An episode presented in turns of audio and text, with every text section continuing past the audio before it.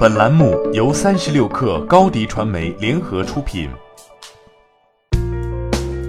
本文来自三十六氪作者李振良。柳传志正式退休。十二月十八号，联想控股正式宣布，柳传志卸任联想控股董事长及执行董事，将担任联想控股名誉董事长、资深顾问及董事会战略委员会成员。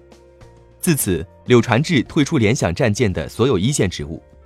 今年五月接受采访时，他就说。理想的状态是担任联想控股的名誉董事长，公司在战略上有大的问题，我只是知道一下，只看年轻人最后做的结果，那才是一个老头真正该做的事。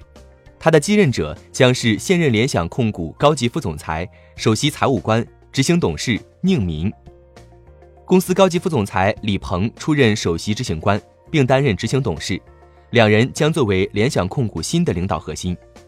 柳传志在中国商业圈是教父级的存在，在他的带领下，联想成为中国最知名的科技企业之一。二零零四年，联想集团斥资十二点五亿美元收购 IBM 的 PC 业务，这起震惊世界的并购案改变了 PC 市场的格局，联想一跃而成为全球第三大 PC 厂商，仅次于戴尔和惠普。柳传志虽然从来没有出现在什么富豪榜上，但在中国商业界享有教父一般的地位。他不仅是联想集团和联想控股的创始人，还是王健林口中的老大哥，融创创始人孙宏斌的老领导，顶级商会组织泰山会的会长，还曾任中国企业家俱乐部的主席。联想陷入五 G 投票门之后，柳传志发文行动起来，誓死打赢联想荣誉保卫战。马云、李彦宏、刘强东、雷军等百位企业家力挺联想，其江湖地位之高可见一斑。柳传志退休并非只是联想一家公司的大事，他的退休更像是一个标志，意味着中国的第一代商业大佬正在逐渐淡出舞台。